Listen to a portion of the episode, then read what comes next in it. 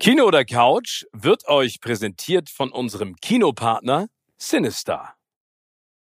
Ich habe Dinge getan, die hat mir das Leben dreifach zurückbezahlt, die ich und möchte ich mal mehr drüber sprechen, weil ich mich sonst wieder schlecht fühle. Und daraus habe ich aber gelernt. Und dann habe ich gesagt, ey, pass auf, vielleicht muss einfach einer irgendwie die Führung hier übernehmen und mal klar machen, das geht so nicht. Wir müssen hier raus aus dieser Scheiße und wir dürfen keinem Schwächeren, das geht nicht. Ich hab, es gab eine Phase in meinem Leben, wo ich dann einmal so einen Punkt hatte, wo jemand das abgekriegt hat, der es einfach nicht verdient hat.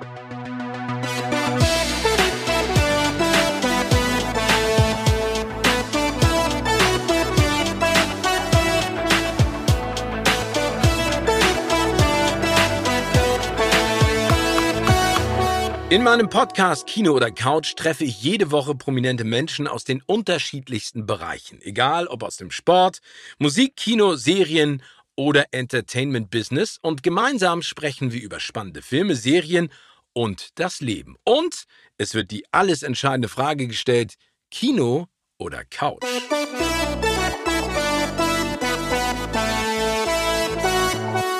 Meinem heutigen Gast kann keiner was vormachen. Mit Worten kann er genauso schnell umgehen, wie seine Konzerthallen gefüllt sind. Er ist Rapper aus Berlin und mit seiner Stimme und seinen Tattoos absolut unverwechselbar. Er ist absoluter Adrenalin-Junkie, liebt das Extreme und Stillsitzen gehört nicht gerade zu seinen Stärken. Sein großes Herz gehört dem Boxsport, seiner eigenen Klamottenmarke und den Tieren.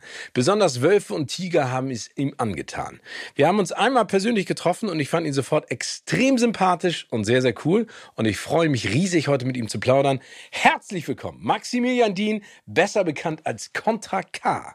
Max, Hi. äh, schön, dass du da bist. Ich freue mich. Sehr, sehr schöne, sehr, sehr schönes Intro. Also ich wurde selten so ehrlich willkommen geheißen. Freut mich. Ja, aber, aber ich muss das nochmal sagen. Wir, wir, wir hatten ja bisher keine Berührungspunkte. Wir haben uns einmal getroffen. Vielleicht geht's ja auch ganz anders als mir. Aber Stimmt nicht. Nee, nee, ich sehe es. Deswegen, ich grinse gerade. Ich weiß nicht, ob du mich siehst. Ich sehe mich nur selbst an der Kamera. Ich habe mich gefreut. Es war sehr Nee, es war eine wirklich, ehrliche. ja, es war ehrlich und, und cool. Und ich fand, äh, also deswegen freue ich mich, dass wir heute mal ein bisschen plaudern können. Die erste Frage direkt an dich, Max. Äh, der Film deines Lebens oder einer deiner absoluten Lieblingsfilme ist welcher? Aus der Hüfte direkt so. Ja? Snatch. Snatch. Oh, Snatch. Ja. Schweine und Diamanten.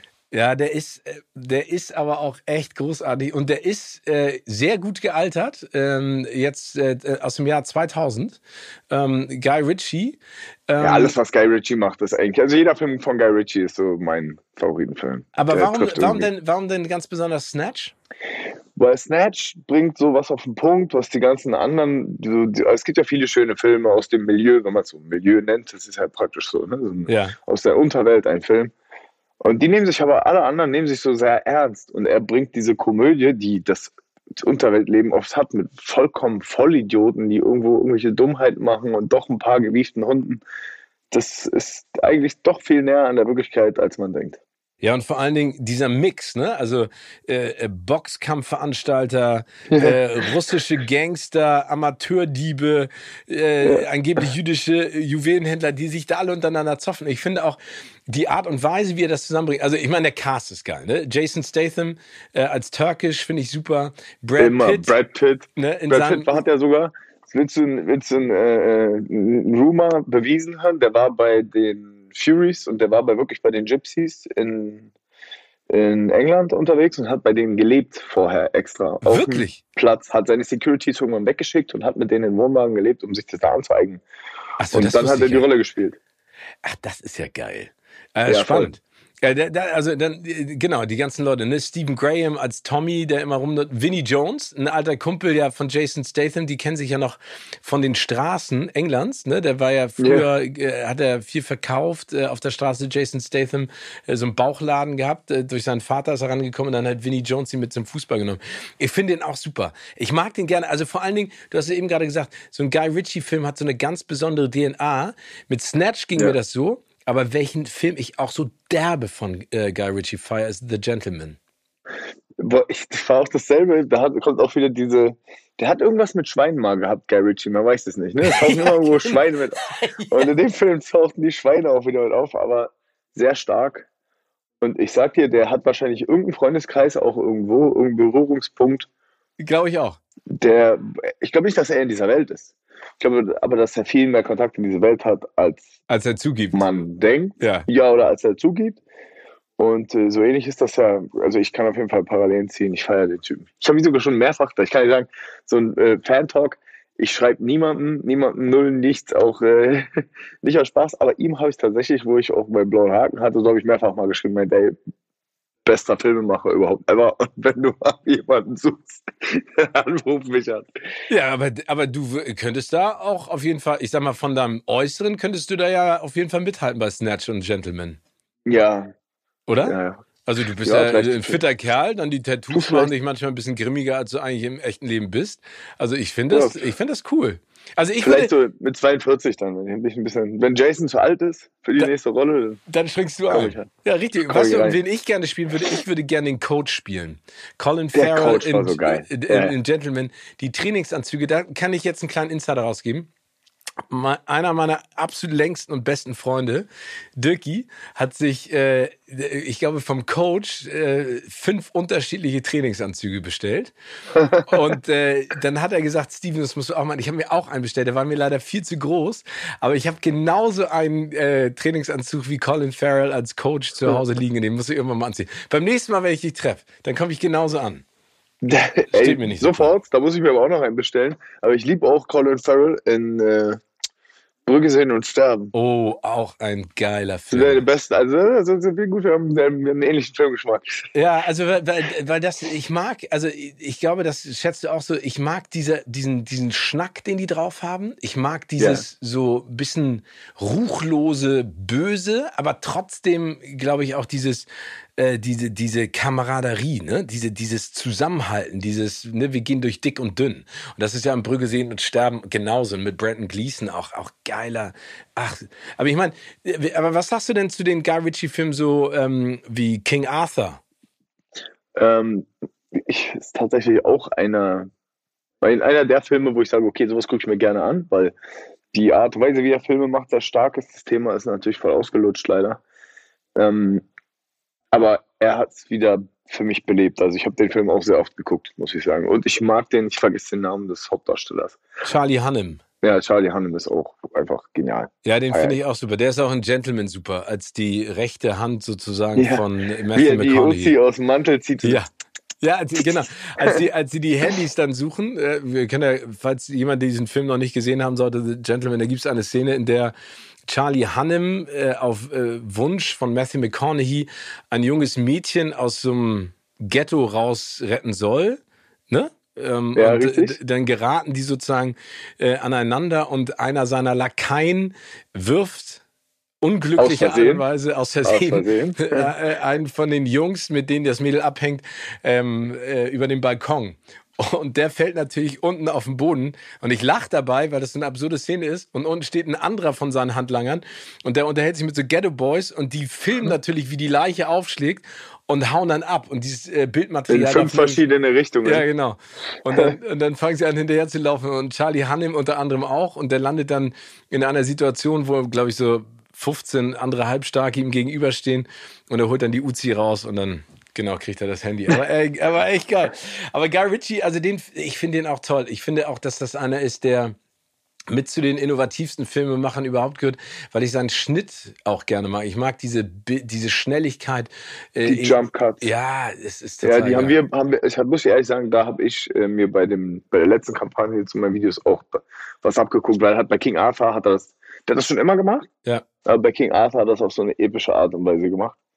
Ähm, so schnell eine Geschichte erzählt, um dann die Geschichte losgehen zu lassen. So, ist, also hat sehr viel. Ich finde seine Schnitte haben oft was von einem Musikvideo tatsächlich. Ja, total. Ähm, finde ich auch. Aber es macht Spaß zu gucken. Und auch dieses Slow. Ich gucke es immer gerne. Schade ist, dass ich alles schon durchgeguckt habe und warte jetzt immer, wann kommt der nächste Guy Ritchie-Film. Ja, das, ist, ja das finde ich auch. Aber ich finde auf der anderen Seite, man kann sich das immer wieder dann äh, von neuem angucken, weil es einfach Spaß macht. Ne? Also ich finde, man entdeckt da ja trotzdem. Also ich habe jetzt Gentleman, glaube ich, schon fünf oder sechs Mal gesehen. Und ich, ich mag den, weil, weil es ist so ein Film, den guckt man sich nochmal an und kann dann im Prinzip ähm, mitsprechen und findet es einfach nur, äh, ich finde es einfach nur cool, ne? weil die Dialoge Was sagst du zum Bube Dame König Gras? Ist das? Ja, finde ich auch gut. Also der, einer der Anfänge, ne? Noch ja, genau. Aber feiere ich auch. Das ist sozusagen der, der Start, ne? Vor, vor Snatch. Und der war ja auch schon Lock, Lock Stock and Lock, Two Smoking, and smoking Barrels. barrels. Ja. ja, auch, also. Das ist auch der hat's aber, der hat's mit seinem Grasgediele, so. Also, du, ich bin kein Kind von Traurigkeit und so, aber 100% hat er doch nicht irgendeinen Cousin oder so, der sowas genau und der, der wie, woher erzählst du jetzt so eine Story? Das erzählst du ja nicht, wenn du irgendwie in Upper Class groß wirst, sondern du musst ja schon irgendwie der ist ein, der, der ist ein Junge von der Straße. Also wenn, ja, mit, wenn, dem muss, mit, dem muss, man mal ein Trinken gehen eigentlich. Und ja, da so hätte ich, ich glaube, da hätte irgendwo versacken. Ich glaube, da, der erzählt so geile Geschichten und ich glaube, da, das macht richtig. Ich glaube, das ist so ein Typ, mit dem kannst du richtig Spaß haben. Der ist so ein, so ein englischer Boy, ne? Ja, Geht der wird uns unter den Tisch laufen, ist wahrscheinlich. Das glaube ich auch. Ich nach meinem halben Bier schon abnippel dann. Wir, wir, können, wir können es ja versuchen. Sollte einer von uns ihn, ihn mal treffen, äh, schlagen wir ihm das direkt und einfach rufen vor. Wir den anderen, rufen wir den anderen an und genau. verhaften ihn wenigstens ja, Auf jeden Fall. Wie sieht es denn bei dir, lieber Max, aus mit Serie? Gibt es da eine, die dich äh, begeistert? Serien an sich meinst du? Ja. Und äh, gibt es da eine spezielle, die du richtig cool fandst?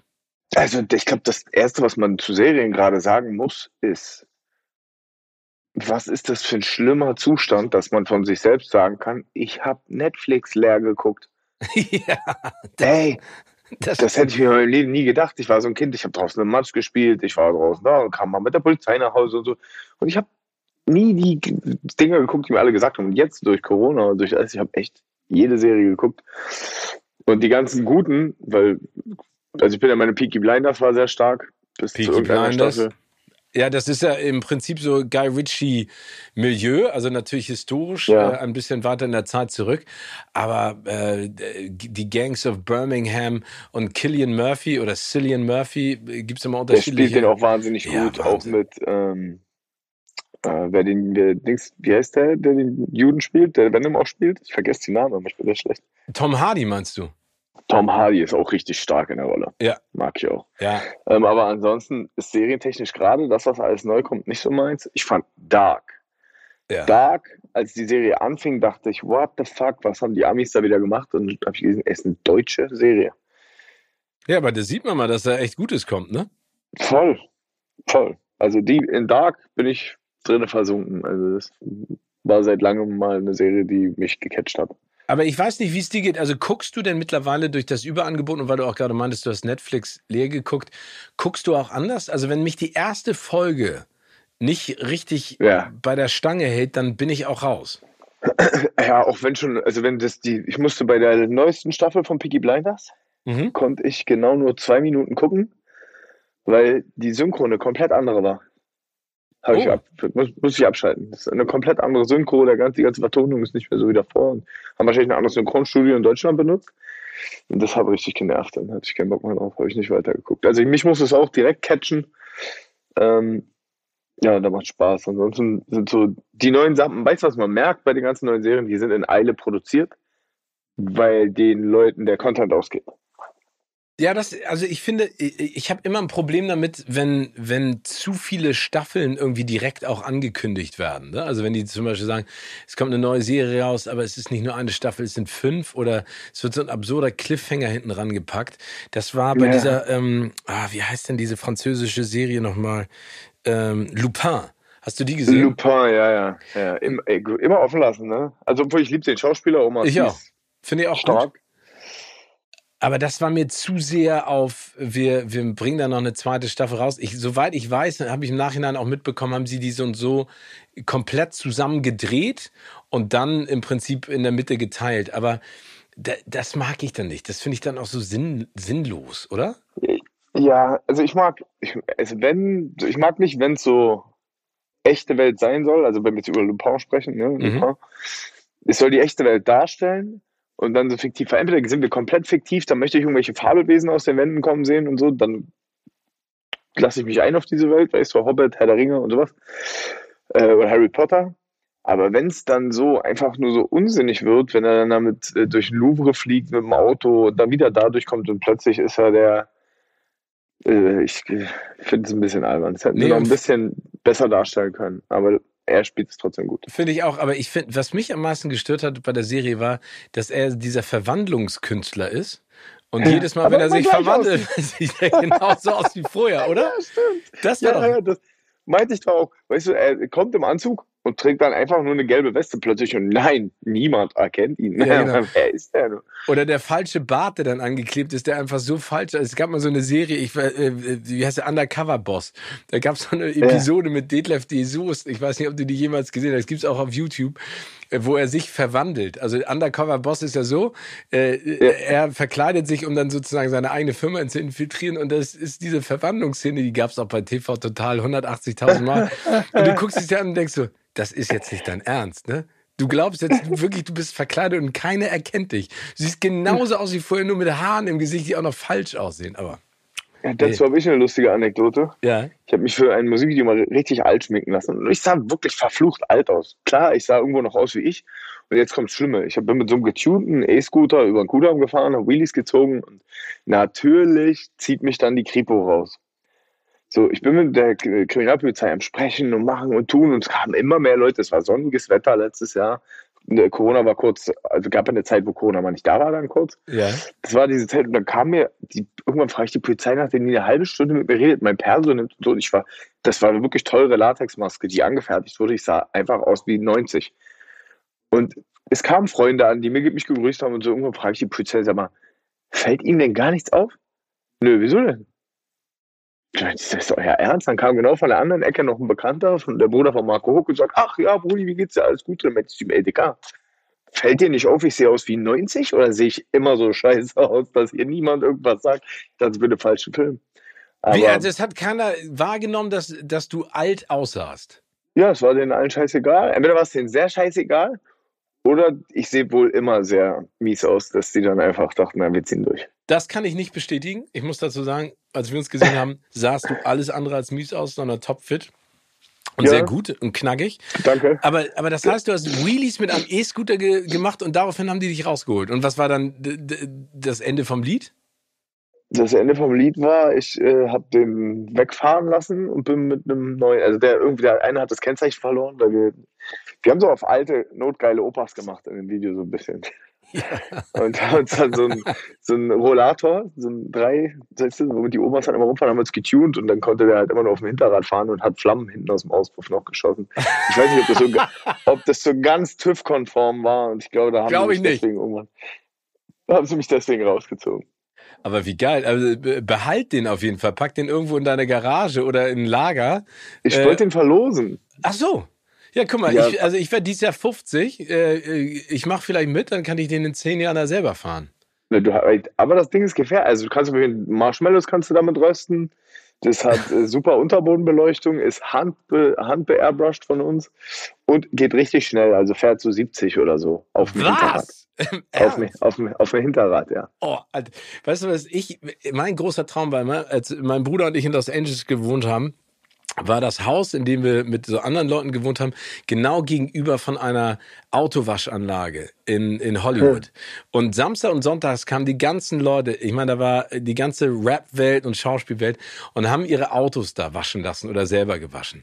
Und da waren so geile, weil du eben äh, so geile Sachen dabei, weil du eben auch äh, Unterbodenbeleuchtung ähm, angesprochen hast. Und ich wollte immer, und das ist immer noch mein großer Traum, ich möchte gerne ein, äh, ein Auto irgendwann mal haben mit so einer geilen Hydraulik äh, weil die sind so absurd, diese Dinger, wenn die an den Ampeln stehen und man sie immer. Ja, die sind aber. Das ist darfst schon. Du nicht. Das ist, doch, darfst du schon. In Deutschland Darf? darfst du es auch. Ja? Ja, Achso, ich, ich dachte, es ist verboten. Letztens, nein, ich, es kommt drauf an. Also, es ist verboten. In, es gibt ja verschiedene Kategorien, was die dort machen. Ne? Also, ja. Ich war auch oft in LA und so. Und ich war tatsächlich bei dem letzten legendären äh, Lowrider-Treffen, wo alle Gangs und alle irgendwie kamen zusammen. Ich weiß gar nicht, wie ich da reingerutscht bin. Frag mich nicht. Ich will es auch nicht mehr wissen. Ähm, Aber du bist ja zumindest Leben wieder rausgekommen, das ist ja das Wichtigste. Ja, das danach wurde es noch viel wilder. Das Treffen war das Lustigste. Ähm, aber egal, anyways. Und da waren halt wirklich sehr viele dabei, die ganz hoch springen und links hochgehen. In Deutschland gibt es ja auch welche, die dürfen bis zu einer bestimmten Höhe, es darf die Hydraulik gehen. Der darf dann nur nicht tanzen. Ach, okay. Also tanzen ist so, so richtig, dass die abhebt, die Hydraulik, mit so Überdruck, aber hochfahren darfst du. Du kannst den hinten hoch absetzen und so. Da hatte ich einen bei einem äh, Fotoshooting, und habe den natürlich aus Versehen auch direkt verbrannt. Und da war ich todtraurig, weil der Mann mir so leid tat. Oh. Weil wir hatten ein Haus, was gebrannt hat und der Brandmeister, es ist alles easy, alles gut. Dann sind wir alle drei also voll gefreut. So, ja, cool, dass dein Auto dabei war. Und so, ja, auch cool. Laufen rum und das Auto sah auf der anderen Seite aus wie ein Schweizer Käse. Alles der Lack aufgeplatzt. Durch die, das ganze Verdeck, was ein Originalfarbenverdeck war, von, dem, äh, von der. Karre durchgebrannt. Oh, ja, Mann. Scheiße. Das ist ja, gut. war tat weh. Aber das heißt, du warst am, am Lowrider-Treffen in L.A., und das war entspannt ja. und danach ist. Äh, nee, das war, das war gar nicht so entspannt. Pass auf, wir, wir sind mit Estefan Oriol, kennst du? Nee. Ist so ein ganz berühmter Schwarz-Weiß-Fotograf, der die ersten großen Leute, der ist so aus dem Cypress Hill-Umfeld. Ja. Und hat aber, gibt es auch so LA Originals, eine Doku über ihn und der hat die Covers von Snoop Dogg gemacht, von allen, von Kendrick. Okay. Und ich bin irgendwann mal darüber und habe mich mit dem dort getroffen und der Teufel erkennt irgendwie immer seine Brüder und er meinte, ey, Ombre, so kommt mit wir sind mitgekommen, aber waren, also Rico und ich abends, dann haben wir uns irgendeiner Bridge getroffen. Und da gab es diese eine legendäre Bridge, die über diesen Kanal geht, weißt du, was, auch, was du auch aus GTA kennst, da habe ich dann auch gedreht. Ja. Wo, und die haben sie gesprengt, irgendwie einen Tag später, keine Ahnung. Darunter haben sich dann alle getroffen und es waren alle da, von jeder Gang, von jedem. Ist aber wurscht, weil wenn es um Autos geht, ist denen alles egal. Also da gibt es dann da keine, kein Beef sozusagen. Genau, wusste ich aber nicht. Ja. Also ich war dann da und war so, äh, äh, noch nie in Amerika vorher gewesen, so Berliner Stadtgehöre und war natürlich voll geflasht. Und dann kommt das Lustige, wir fühlen, fangen uns gerade an, nach zehn Minuten an Wohl zu fühlen, auf einmal kommen überall Helikopter, nicht so Helikopter wie in Deutschland, so ein Popliger, sondern gleich vier über der ganzen Dings und äh, bestimmt 300 Soldaten mit Gummi geschossen und fangen an zu schießen, weil es ja nicht erlaubt war, dass die dort alle waren und die funken auch nicht lange. Das heißt, es flogen direkt Gummigeschosse uns um die Ohren und wir mussten dann da irgendwo flüchten. Das war Welcome to LA. Ja, das so ist hart. Eltern willkommen gewesen. Ja, aber ich weiß noch, dass ähm, ähm, Freund und ich haben damals, das ist äh, genau nach September 11th gewesen, äh, war ich im mhm. Oktober äh, sechs Wochen beim Freund in Los Angeles. Und da sind wir den PCH hochgefahren, ne? weil kein Mensch ist gereist. Alle hatten logischerweise Angst zu dem Zeitpunkt und wir haben einfach geschnackt. Und ich weiß noch, sind wir in eine Polizeikontrolle reingekommen. Und er meinte, hör zu, egal, egal was passiert, du hast deine Hände die ganze Zeit auf dem Dashboard, ne, vorne. Also du greifst ja. nicht nach dem äh, Sicherheitsgurt, du fest nirgendwo anders an, du hast die die ganze Zeit da vorne. Und mhm. ich habe das überhaupt gar nicht verstanden, weil du es eben gerade auch mit den Gummigeschossen meintest. Und hab die da vorne gehabt. Und ich muss dir ganz ehrlich sagen, im Nachhinein habe ich habe ich das so weggeblendet, aber dieses Gefühl von einem Polizisten, der an deine Scheibe tritt, mit gezogener Waffe. Ne? Also der, der hat da mhm. nicht, also die sind nicht angekommen und haben vielleicht mal kurz geguckt, sondern mit gezogener Waffe auf dich gerichtet. Alter, das war. Also der, das ist auch kein Spaß. Also nee. Das ist nicht schön. Doch, sag mir mal ehrlich, bist du. Ich bin Amerika-Fan eigentlich, ja, manche Ecken. Aber LA hat es mir komplett versaut. Du, ich, ich musste auch ganz ehrlich sagen, ich bin damals hingegangen mit meinem Bruder. Ich bin ja geboren in Phoenix, Arizona. Also ich habe doppelte Staatsbürgerschaft und wir sind ähm, nach seiner Schauspielschule und nach meinen Anfängen im Fernsehen sind wir rübergegangen, weil wir gesagt haben, komm, wir versuchen es mal. Ich habe dann beim amerikanischen Fernsehen gearbeitet. Er hat ein paar Jobs in Filmen gehabt. Und ich fand es damals schon schwierig, weil LA ist so riesig und du hast da keine richtige Orientierung. Wir haben uns das nett gemacht. Mhm. Aber LA ist keine Stadt, in der ich leben möchte. Und vor allen Dingen hat LA in den letzten, ich bin ja immer noch bei den Oscars, in den letzten mhm. fünf Jahren extrem abgebaut. Und es ist durch Corona wirklich richtig tragisch schlimm geworden, weil diese ja, Homelessness und oh, so. Unfassbar. Ja. unfassbar. Also ich war, ich war am, da wo das Gold Gym ist und so, ja. ist Venice. Ja, genau. Und ich kenne das so aus Filmen, weil ich bin ja so ein, so ein 80s-Kid, äh, so, eigentlich Gen X noch fast. Ja. Ähm, und lauf da lang und denke, alles ist toll und sie so. Ich bin, ey, ich komme ja aus echt Elend, aber hier kann keiner über Elend sprechen. Nee. Da sind dann Camps und die, also es ist wunderschönes, die, die, die, das Umfeld und das, die Landschaft und die Gebäude sind wunderschön und dann siehst du aber, alles ist voller Crack. Die Kinder tanzen rum, um sich Crack zu verdienen das war schon für mich übel. Und dann sind wir danach, jetzt kommt noch der, sind wir in, nach Compton rein. Ja. Oh, aber, Weil, aber da mit, mit Leuten, die sich da auskennen, oder? Ja, ich, also kommt noch schlimmer. Ich war mit einem, also ich habe Freunde dort und der ist dort in einer sehr großen Gang. Aber nicht, weil er jetzt krass sein will, sondern er lebt in Pico Union ja. und dort bist du in einer Gang. Du wirst geboren und bist in dieser Gang. Du kannst ja gar nichts machen. Sein Cousin lebt in der 13th Street, ist ja. direkt auch dort. Das sind 18th Street und 13th Street. Und für, die sind in rivalisierenden Gangs. Das heißt, die Familien schießen sich gegenseitig jeden oh. Tag tot da. Und das, wo ich das alles gesehen habe, war ich so, ey, komm, Deutschland, erzählt mir nichts mehr von, von krass. Wir haben mit denen da auch was gedreht und direkt 20 Minuten nachdem wir dort waren, so, wir waren sogar noch in Pico Union drin, sind die mit automatischen äh, Schnellfeuerwaffen auf das Haus, wo wir gedreht haben. Nur weil sie wussten, da drehen irgendwelche Rapper, was nehmen die sich heraus und sind dort drüber und dann ging das immer wieder weiter. Im Endeffekt, der Abend endete in diesem berühmten Burger Steiner, wo was aus, in dem NWA-Film auch ist. Mhm. Haben die das ganze Ding da für uns leer gemacht und ich weiß, da erinnere mich an nichts. Ich habe irgendwann angefangen zu trinken, weil ich dachte, ey, wenn ich draufgehe, dann wenigstens angetrunken so. Aber ja, das, schon, das muss man mal gesehen haben. Weißt du, diese ganze Film, Filmromantik, die da uns erzählt wird, die kommt leider nicht so rüber. Nee, und, und, du hast es gerade angesprochen, ne? Also Venice ist ja äh, auch ein Ort, wenn da die Sonne scheint, ne? Und es ist Tag, ist es auch alles völlig okay. Aber die sagen ihm auch, ab 16, 17 Uhr musst du den Bereich verlassen, weil das ist ja so schlimm, dann treiben sie die ganzen Obdachlosen zusammen auf diesen grünen Arealen mhm. und äh, buxieren die dann irgendwo hin. Und der Hollywood Boulevard und auch der Sunset, ne, das waren ja früher so Paradebeispiele auch in den Filmen. Das war der große, ja. Äh, sag ich mal, Glamour. Da war ja nie cool, aber das ist richtig hart. Also das ist da, ich bin immer noch Amerika-Fan, ne? Also ich habe da auch viele Freunde und ich mag viel der Attitüde der Amerikaner innen, aber ich, die müssen einfach extrem aufpassen. Ne? Also die Waffengewalt, der Rassismus, die Diskrepanz zwischen Arm und Reich, das wird immer extremer und das wird irgendwann implodieren, wenn die da nicht den Deckel drauf kriegen. Ja, ich glaube, dass die Demokraten und die Republikaner sich einfach mal ja. zusammenreißen müssen, weißt du, das ist so, der eine will immer das und dadurch kommen eben noch weitere Diskrepanzen, dieser ganze, aber du, das ist, dieselben Probleme haben wir ja hier auch. Max, ich würde gerne noch einmal zurückkommen zu, zu Film ja. und Serie, weil wir jetzt Bitte. ja auch über Guy Ritchie und, und Serien gesprochen haben. Bist du denn jemand, der auch ins Kino geht oder bist du eher jemand, der zu Hause die Sachen sich reinpfeift? Naja, jetzt gerade war Kino sehr schwierig. Ja, genau, aber, aber du bist du im Kino ich gern, Ja, Mann, doch, ich gehe. Ich lieb's Kino. Ich habe mir Venom im Kino, war das letzte, was ich gesehen habe. Ja, äh, ich glaub, God of Carnage, ne? Oder wie hieß der? Nee, nee, nee, das, den, den habe ich leider dann auf Amazon gesehen. Ja. Und der war auch nicht so gut wie der erste. Ich habe den ersten Teil, das war mein letzter Kinofilm, den ich geschaut habe. Okay.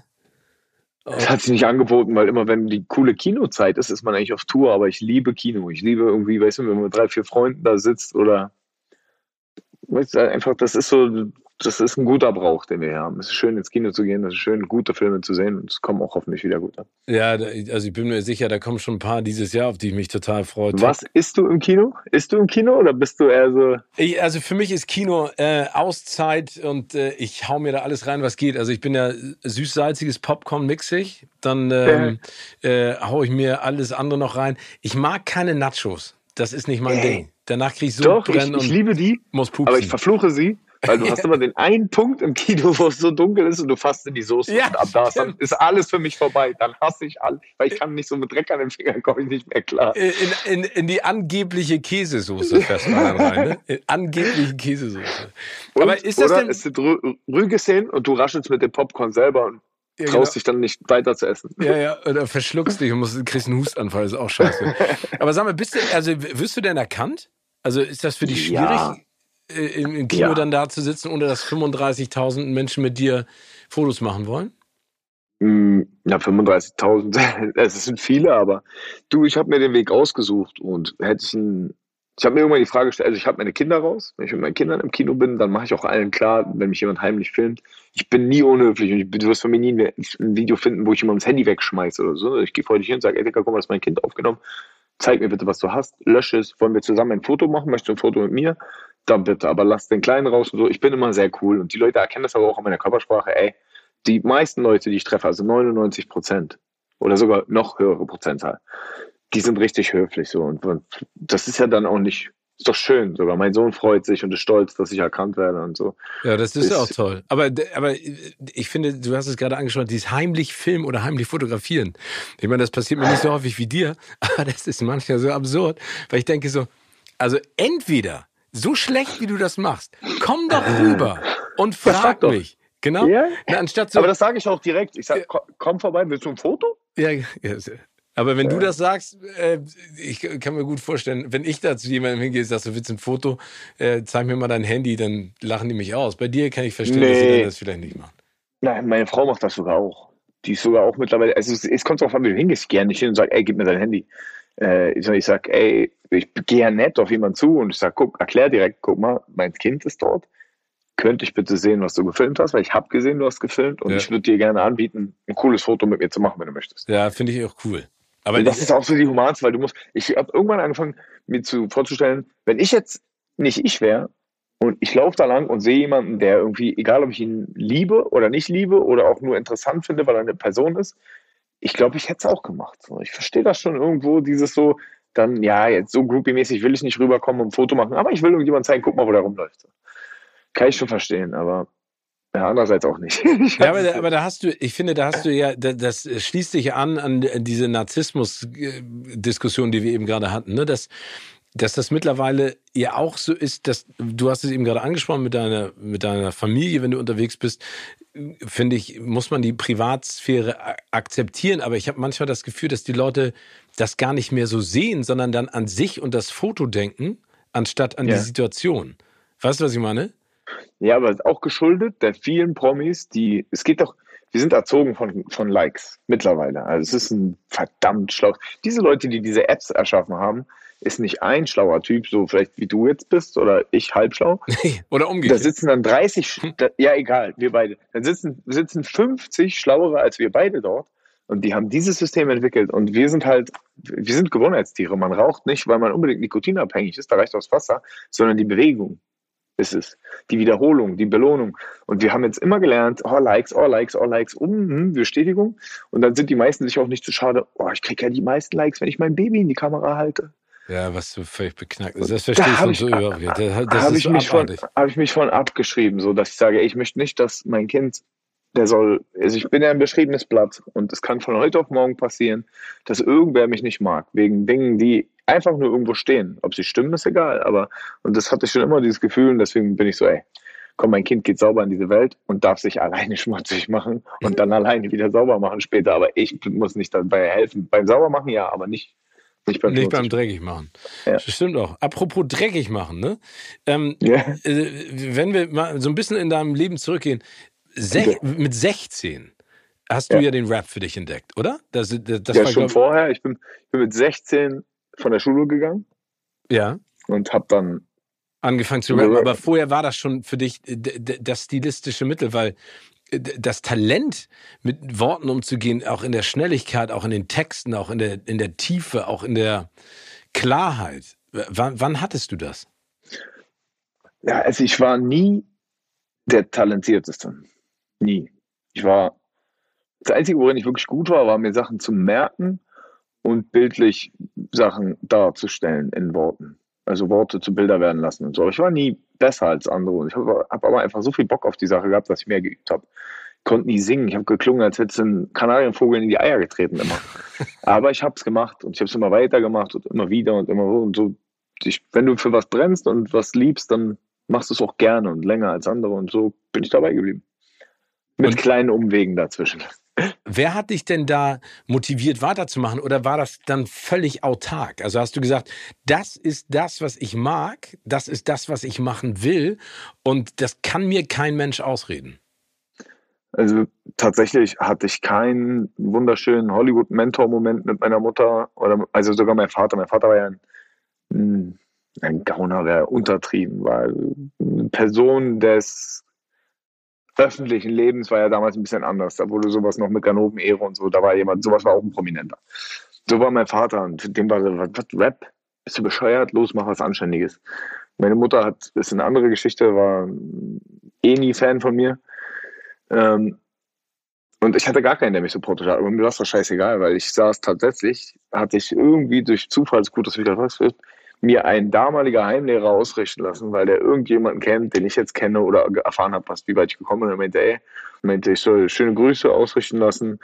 Äh, er bereut, dass er nicht an mich geglaubt hat und er erinnert sich noch an meine letzten Worte. Und an die erinnere ich mich schon immer, weil ich saß vor meiner damaligen Mutter. Ich wurde mit der Polizei von diesem Heim entfernt. Ich durfte mich dem nicht mehr nähern, weil ich Unsinn gemacht habe. Es war wirklich dummer Unsinn und ich habe den regelmäßig gemacht.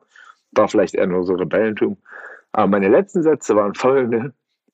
Also stellt euch vor, ich habe damit alle Beteiligten, man redet nicht so mit seinen Eltern. Aber wenn man dieses Verhältnis hat und das eigentlich eher nur so eh immer so ein Gegnerverhältnis ist und man überhaupt nicht ernst genommen wird, war das so diese mit dem Rücken zur Wand Situation. Dann habe ich beiden gesagt, meint, wisst ihr was? Fickt euch alle beide.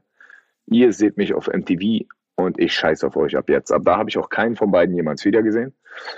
Wow. Und ich bin hier. Ja, und du, du, du, du, hast es geschafft und du bist ja extrem erfolgreich auch mit dem. Aber ich bewundere immer äh, diese, diese Zielstrebigkeit oder war es vielleicht auch ein bisschen das mit dem Rücken zur Wand ja. Gefühl? Also, dass du sozusagen. Das war nur das. Man braucht einen Gegner. Also, es ist, man kann gut werden, ja, aber entweder ist man sich selbst ein Gegner, aber man braucht diesen einen. Es ist wie der Superheld in Glass. Wir, sind, wir reden ja auch über Filme, ne? in Glass. Ja. Mr. Glass äh, sagt so, so, ohne mich gäbe es dich nicht. Ich habe dich gemacht. Und ich glaube, so ist das mit Erfolg auch. Oder wenn man gut werden will in einer Sache, man braucht dieses, wogegen man ankämpft. Weil wenn man nichts hat, wogegen man ankämpft, warum sollte man dann viel, viel besser werden und noch besser werden und noch Was ist die Motivation? Aber ist das, ist das nicht, ist das nicht, also wenn, wie, wie gesagt, wir haben uns noch nie einmal getroffen, aber ich, ich, ich fand, du warst oder bist ein super cooler Typ und das, was du jetzt auch beschreibst, Danke. mit deiner Familie und auch den Erfolg, den du hast, das Renommee, die Achtung, das, was du tun kannst, das, was du dir auch erarbeitet hast, muss man hungrig bleiben oder bist du an einem Punkt, wo eine Genugtuung eingesetzt hast, dass du sagen kannst, ich wollte das und ich habe es geschafft und das erhalte ich mir? Das ist, also ich bin, du müsstest meine Frau fragen, weil die würde sagen, ich bin psychisch ein Wrack. Warum? Also bipolarer geht nicht mehr, aber das macht mich zu dem, wer ich bin. So, ich bin das dazwischen, zwischen diesen beiden verrückten Personen. Ähm, aber ja, meinst du jetzt verrückt, weil, weil, du, weil du extrem bist? Also bist du immer nee. noch unberechenbar? Bist du jemand, der jähzornig ist und wütend und ja. aggressiv? Ja? Ja, aber nicht, also das klingt immer so, wenn man diese Worte sagt, dann klingt so, als würde ich Leuten zu Unrecht wehtun und so. So ist es nicht. Ich meine, jähzornig, jähzorn ist sogar sehr gut. Nur gewusst, an welchen Momenten. Ich bin alles von dem aber eher zu mir selbst. Also ich bin, wenn, wenn es zu gut ist, ja, dann, dann schaffe ich mir einen Sack Probleme, den ich lösen kann. Okay. Aber wenn alles gut ist, ich bin dieses, ich bin, bin. Du bist darauf gepolt ein bisschen, oder? So ist irgendwie mein Leben. So, ich bin, ich brauche das. Aber ich möchte mich auch weiterentwickeln und ich möchte vor allen Dingen auch so jede Aufgabe, die ich habe, nehme ich ernst. Ich bin mittlerweile bei zwölf Angestellten und nochmal, weiß ich nicht, 60 äh, Subunternehmer. Ich, wenn ich jetzt in diesen Schritt zurückgehe, dann verkaufe ich die alle, weil ich könnte sagen, für mich ist okay, ich gehe zurück. Ich könnte auch sagen, meine Sportler, Jungs, ihr macht alle alleine. Ich schaffe mir halt immer wieder neue Verantwortung, aber dann, solange ich da bin und solange ich noch atme und dafür sorgen kann, dass es allen gut geht, dann muss ich halt noch ein Level gehen.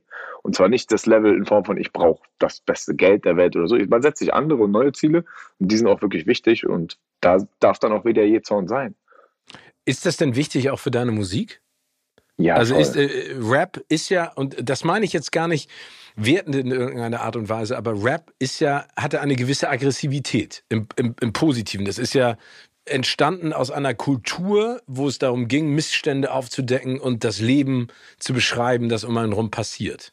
Richtig, machen ja viele heute nicht mehr. Also wenn du Tupacs Texte übersetzt, dann hörst du sehr viel Kritik draus und du hörst mhm. auch schöne Sachen, was man machen sollte und so. Natürlich in dem Umhang dieser äh, des, des, der Violence, die um ihn rum ist und so, klar. Aber jetzt vergleichen wir die neuen Texte von heute, das ist einfach nur dummer Scheiß. Ja. Ich kann's, ja, sorry, ey, nee, ist mir egal, wie, wie viele lila Scheine, also ich erkenne da keine Aggressivität mehr aus dem Ghetto, sondern ich erkenne da einfach nur ein paar Jungs, die viel zu viel Vorschuss bekommen haben und harte Rolexen tragen und das jetzt deren Lifestyle ist. Wo ist denn da der Weg da raus? Was willst du wem sagen? Was hast du überhaupt zu erzählen? Ähm, was auch cool ist, ey, äh, nicht kein ich für mich als Mann und Vater sage, fuck das, das ist mir wurscht, das möchte ich nicht hören. Aber ich mache meine Musik so, ja. Ich möchte was sagen und äh, es darf natürlich auch mal ein, zwei Ausnahmen geben, die einfach nur ein Gefühl beschreiben, aber am besten sollte der Rest irgendwas erzählen. Würdest du deine Kinder unterstützen, wenn sie in die Richtung gehen? Ich würde meine Kinder bei allem unterstützen. Egal was. Mir ist es, ich bin, ich habe mit dem mit meinem Älteren, äh, der ist aus meiner ersten Beziehung gewesen, die beiden Jüngeren sind mit meiner Frau. Ähm, wir leben aber alle gut zusammen und so. Und ich habe eine Zeit lang probiert, dachte ich, komm, er muss jetzt boxen, er muss dies, er muss sein wie ich. Oder, oder ich muss ihn vorbereiten auf diese Welt, er muss tough sein. Und ich dachte, nee, ey. Ich habe dreimal ihn mitgeschliffen und meinte, nee, komm, wenn er will, kommt er. Und das so jemanden zu verbiegen, von mir aus, wenn er ähm, Künstler werden will, komm, ich kaufe dir tausend, weil ich hatte immer diesen Gegenwind. Aber ich mache es ihm auch nicht einfach. Ne? Also nicht, dass man jetzt denkt, er kriegt ja den, den goldenen Löffel im Mund. Aber ich glaube, als Vater hat mich das ein bisschen sensibler gemacht, dass ich sage, ey, mir egal, was ihr macht, ich unterstütze euch. Wenn er Müllmann werden will, soll er Müllmann werden, dann kümmere ich mich, bin ich auch da. Finde ich auch ich bin gut. stolz, ich möchte, dass die große Männer werden und eine hübsche junge Frau hoffentlich auch. Eine schlaue Frau vor allen Dingen, hübsch ist mir egal. Ähm, ja. Kennst du das Zitat von dem Gründer von Dubai? Nee. Hat mich wahnsinnig beeinflusst. Ich mag eigentlich Dubai und so gar nicht und diese ganzen, wie dort Menschen ausgebeutet werden, aber der Satz ist ja ein reiner Kerngedanke von irgendwoher. Deswegen gesagt, ich, mein Vater ist auf einem Kamel geritten. Ich fahre ein Bentley, ein Ferrari und zig andere Autos. Mein Sohn wird nur noch ein Range Rover fahren. Und sein Sohn wird wieder auf dem Kamel reiten. Weil schlechte Zeiten machen starke Menschen. Und starke Menschen machen gute Zeiten. Und gute Zeiten bringen schwache Menschen hervor. Und die rufen wieder schlechte Zeiten hervor. Und die bringen dann wieder, weißt du? Achso, das der Kreislauf des Lebens. Genau, und ich glaube, wir sind jetzt gerade in dieser leichten Zeit, die ist vorbei und jetzt merken wir erstmal, dass wir wieder starke Menschen brauchen. Ich, ich finde es total spannend. Ich weiß noch, dass vor zig Jahren saß ich am Armbrotstisch mit meiner damaligen Freundin und der Vater meinte irgendwann so, hey, sag mal, Steven, warum gehst du nicht zur Bundeswehr? Warum machst du Zivildienst? Der Bundeswehr, da werden harte Typen draus gemacht und äh, ne, der, der bla bla bla und die ganze. Und im Nachhinein dachte ich nur, Alter, was für ein, was für ein Quatsch, ne? Also, und deswegen fand ich es so spannend, was du gerade gesagt hast. Also, man muss ja niemanden harte Zeiten spüren lassen, Nein. damit er ein guter Mensch wird, sondern man, man muss sich mit der Situation auseinandersetzen. Und du hast recht, ich glaube, der goldene Löffel ist der falsche Weg, aber trotzdem ist es ja schön, wenn, wenn Kinder die, die größtmögliche Palette an Farben haben und die größtmögliche Leinwand, um selber ihr Bild zu malen, ne? Ja, und vor allen Dingen Sicherheit. Ey, Ich Genau. habe gelernt, das Sicherheit. reicht nichts, wenn ich, ich ihn irgendwo hindrücke. Er muss nur wissen, er kann nach Hause kommen und egal, äh, ich bin da, in welcher Form. Und ich kümmere mich um was auch immer er will. So, er braucht sich um nichts Gedanken machen. Nicht Das haben meine. Eltern bei mir auch immer gemacht. Und das fand Ja, ich, das ist auch äh, richtig. wirklich immer, immer noch äh, so dankbar, dass sie mich immer in die Welt geschubst haben und gesagt haben, mach, wenn nicht geht, kommst du zurück. Ja, aber ist doch gut gelaufen. Ja, ja, also ich finde, also, also ja, Ja, ja. Ich finde, ich Also find ich, gut das gelaufen. Beispiel, was bei mir ist, finde ich gar nicht gut. So. Ich würde das nicht wollen, weil ein, mein Bruder ist äh, äh, straight abgerutscht in, in Drogensumpf. So. Der hatte das, der war in denselben Voraussetzungen wie ich. Und ich sag dir, von den, von den paar tausend schafft es dann nur einer mit Glück und nicht, weil so, und dann ist es auch cooler. Ich kenne viel mehr Leute, die ein wirklich cooles Elternhaus hatten, wo, wo ja einfach ein solider Rückhalt da ist. So wie Rapper sagen, mit dem Rücken. Ja, mein Rücken äh, waren meine Eltern und das, so soll es auch eigentlich sein. Und dann weißt du, ey, du kannst nach, rausgehen und immer wieder nach Hause fallen. Ja. Und dann traust du dich auch immer weiter rauszugehen. Genau, und, und wirst mutiger und aber auch auf der anderen Seite natürlich sensibler vielleicht für die Situation. Ist denn dein, dein, dein Rappername Contra K, hat der auch was damit zu tun, dass du gerne äh, äh, Contra gibst? Der, der wurde mir sogar gegeben. der Ah, okay. Also äh, Ich war so, ich war der Kleine, der mit den ganzen schweren großen Jungs, also mein Freundeskreis war tendenziell immer älter, sind jetzt auch noch alle schon, die sind alle in den 40ern, ich bin 34. Das heißt, ich war so das Küken und musste mich ja immer doppelt beweisen, weil ich hatte ja keine Familie, ich hatte ja niemanden. Ich habe mir dann da die richtigen Jungs in den falschen Ecken gesucht. Und ich habe nie bist du mit denen denn immer noch äh, äh, befreundet? ja, also unsere Schicksale sind hart auseinandergegangen, weil wir waren ja alles dieselben Jungs, ne? hier in Berlin, so jeder Herkunft. Und dieses, sage ich mal, kriminelle Leben erfordert, jeder geht irgendeinen Pfad wohin. Und ob sich dann manche noch kreuzen, weiß man nicht, ob das noch, ob es für mich nicht mehr so kompatibel. Aber viele von denen halte ich. Und ich versuche natürlich viele von dem fernzuhalten, was sie sonst machen würden. Ja. Deswegen habe ich so viele Angestellte, weil ich gesagt habe, ich lasse keinen liegen, wenn er es nicht unbedingt will. Also ich werde keinen zwingen, mit mir zu kommen, aber ich gebe ihnen die Chance. Aber ich konnte nie meinen Mund halten zum Namen. Ich, ich konnte es einfach nicht. Ich habe immer, auch wenn es hieß, ich kriege jetzt direkt eine, eine von Latz, Und dann haben die irgendwann gesagt, ey, musst du immer Contra geben? Und irgendwann haben sie mich dann immer alle Contra genannt. Contri, Conny, Contra. Also daraus wurden diese ganzen Synonyme und dann dachte ich einfach, scheiß drauf, ich nehme mich Contra. Finde ich auch gut. Also wenn er so eine Historie hat, ist ja auch eine klare Ansage in der Sekunde. Ne? Er hat ja auch was Positives Kontra zu geben. Ne? Das provoziert einen ja auch dazu, dann über die eigene Aussage nachzudenken. Und Nicht vielleicht immer. nochmal. Äh, nee, nee, nicht immer. Da, da hast du auch recht. Ähm, du, du hast, und das finde ich ja auch spannend, neben deiner Liebe zu Musik und Familie und Film, was ich sehr schätze, äh, Guy Ritchie, äh, bist du ja jemand, der vor allen Dingen Tiere, zwei ganz bestimmte Tiere mag. Das eine spielt auch eine Rolle in deinen Texten und in deinen Videos. Das ist der Wolf. Ja, Und auf der anderen Seite der, der, der Tiger. der Ähm, kam später dazu. Genau, aber wa Der- warum der Wolf? Weil, also, ich kann jetzt die äh, kluge Geschichte erzählen und sagen, warum ich den Wolf Nee, so sag toll nicht die finde. aber kluge, sag die ehrliche. Ich, genau, ich erzähle die ehrliche. Wir sind rumgestrichen. Eigentlich hätte man uns damals ein Rudel, obwohl Hyänen sind auch wahnsinnig soziale, nette Tiere. Also, es klingt immer, Dschungelbuch hat die versaut. Äh, wir waren eigentlich so ein, König der Löwen auch ein bisschen. ja, wir waren so ein Rudel Wildhunde. Wölfe, nenn es einfach ausgehungerte Wölfe. Wir haben echt nur Mist gebaut. Wir haben wirklich viel Scheiße gebaut. Wir sind zusammen auf. Ich habe Dinge getan, die hat mir das Leben dreifach zurückbezahlt, die ich und da möchte ich nicht mal mehr drüber sprechen, weil ich mich sonst wieder schlecht fühle. Und daraus habe ich aber gelernt. Und dann habe ich gesagt, ey, pass auf, vielleicht muss einfach einer irgendwie die Führung hier übernehmen und mal klar machen, das geht so nicht. Wir müssen hier raus aus dieser Scheiße und wir dürfen keinem Schwächeren, das geht nicht. Ich hab, es gab eine Phase in meinem Leben, wo ich dann einmal so einen Punkt hatte, wo jemand das abgekriegt hat, der es einfach nicht verdient hat. Und der ist immer Durch dich oder jetzt. durch, äh, durch euch? Durch mich, ja. Okay. Durch mich und das Umfeld. Er viel mehr das Umfeld. Ich war ein kleinerer, aber egal, ob du kleiner bist oder nicht, wenn du siehst, da passiert Unrecht und einem Schwächeren wird wehgetan die ganze Zeit, wie viel Wert hast du als Mensch, wenn du da nichts machst? Ja. Und dann Ja. habe ich für mich beschlossen, ich bin das. Und daher kam dieses Wölfe-Ding. Wir wurden immer schon so genannt, egal wer über uns gesprochen hat in Charlottenburg oder hier. Wir waren immer Mighty Mal mäßig. So. Wir waren so dieses ausgestoßene Rudel und dann haben wir uns auch selbst so genannt. Und ich habe es einfach übernommen, die Metapher, weil sie zu mir gepasst hat, weil ich dann verstanden habe, Wölfe sind wahnsinnig, wahnsinnig coole Tiere. Ohne die Wölfe im Yellowstone wäre der platt gewesen. Weißt du, erst als die wieder ausgewäldert wurden, hat die ganze Infrastruktur wieder funktioniert. Und das Schöne bei Wölfen ist, die Schwachen laufen immer vorne und die Stärksten laufen hinten. Und das sind so, so Kleinigkeiten. Aber man kann halt, man kann sich aus jedem etwas Schönes saugen. Ja, das ist ja immer das Gute. Und deswegen funktioniert ja Esoterik und, und äh, Sternzeichen und so, weil jeder denkt, ah ja, das bin ich. Aber es ist doch einfach schön, sich mit einem Wolf zu assoziieren, weil es einfach ein edles Tier ist mit Schönes Mit Tier Anmut. und ein Ja. sehr smartes Tier. Ne? Also Ja. Wölfe sind ja hochintelligent. Äh, Bist du denn ein, ein Werwolf-Film-Fan, um da mal die, die kurze Abzweigung zu nehmen? Kennst du Dog Boah. Soldiers? Sagt dir der Film was? Nee, der nicht. Ich kenne noch den mit Nick Jack Nicholson. Ja, Wolf Kennst du mit den noch? Michelle Pfeiffer, ja klar. Ja, ja, den, fand ich ehrlich gesagt gar nicht so schlecht. Fand, nicht ich voll stark damals. Als Kind fand Ja. ich den super. Da wäre ich gern Jack Nicholson gewesen und nicht jeder andere. Ja, das stimmt, ja. Aber, aber wirklich als Empfehlung, ne? Das ist ein Film von Neil Marshall, der ist schon ein bisschen älter. Den hat mir mein Bruder damals empfohlen. Dog Soldiers. Guck dir den mal an. Ist, Ich schreibe mir das parallel gleich auf. ja, genau. ich Also den fand ich, vergesse. äh, vielleicht von den Effekten her nicht das Gro größte, aber ich fand die Geschichte total geil. Mich hat er damals echt geflasht. Ich fand ihn richtig gut. Dog ja, Soldiers. äh, äh, mit Fuchur waren ja auch nicht die größten Effekte, war trotzdem super Film. Ja, das stimmt. Das stimmt.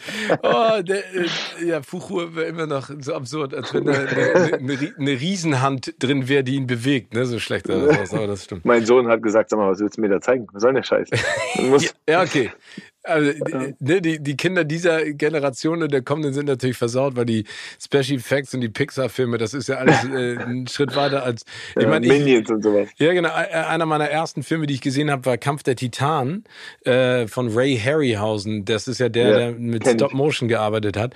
Und ich fand den super geil. Den kannst du heute nicht mehr zeigen, weil die Leute denken so, willst du mich veräppeln? Oder haben die kein Geld? Was, haben die da gemacht? Aber okay, also aber wie, aber wie dann, wie dann der Tiger? Also bist du sozusagen der deutsche Tiger King? Bitte nicht. Nein, Bitte nicht. Nein, Also die warum- Geschichte ist- der, der, also das ist auch wieder die absurde Seite Amerikas, ne? Also was da abgeht mit diesen Privatzoos. Aber Die ist in Deutschland genauso. ist die so? Ja, pass auf, ich habe, äh, ich war noch nicht so groß, nicht so riesig, aber glaub ich war schon jemand. So. Also man kann, wenn man die Musik verstand, wusste man, wer ich war. Ähm, und mir hat immer wieder auf Facebook eine Person geschrieben und das schreiben mir nicht immer, schreiben mir immer auch viele verlorene Seelen so. Und irgendwann denkt man, ja, dann, die schreit immer, ey, ich habe einen Tiger, ich brauche Hilfe, ich habe einen Tiger, ich brauche Hilfe. Und ich bin so, genau, und ich habe ein fliegendes Pferd und habe nicht geantwortet. Und irgendwann hat mir ein Freund geschrieben, meinte, ey, Bro, antworte, der, die schreibt uns allen, die braucht Hilfe, fahr doch einfach mal kurz dahin. Oh, da, äh, das ist ja scary. Okay, aber das hast du gemacht. Ja, ich dachte dann so, na, was soll passieren? Weil die mich jetzt kidnappen auf Rügen oder so. Das war auf der Insel Rügen. Bin ich rübergefahren mit meinem Auto damals. Ich stelle mir das gerade vor. Du fährst mit dem Auto. Was soll schon passieren, so, ja. weißt du? Dann komme ich da an, so ein Einfamilienhaus und gucke in den Garten und stehe so vor dem Tor. Und dann läuft da ein Tiger mit, also ein Tigerbaby, ganz, ganz klein, und spielt mit so einem großen Pitbull. Ich bin so, was? Bin ich hier noch in Deutschland? Was ist denn hier los? Wollt ihr mich verarschen? Bin ich da rein und dann hat die Dame mir die Geschichte erst erzählt, meinte, ey, ich bin hier Veterinärhelferin, ich bin bald fertig.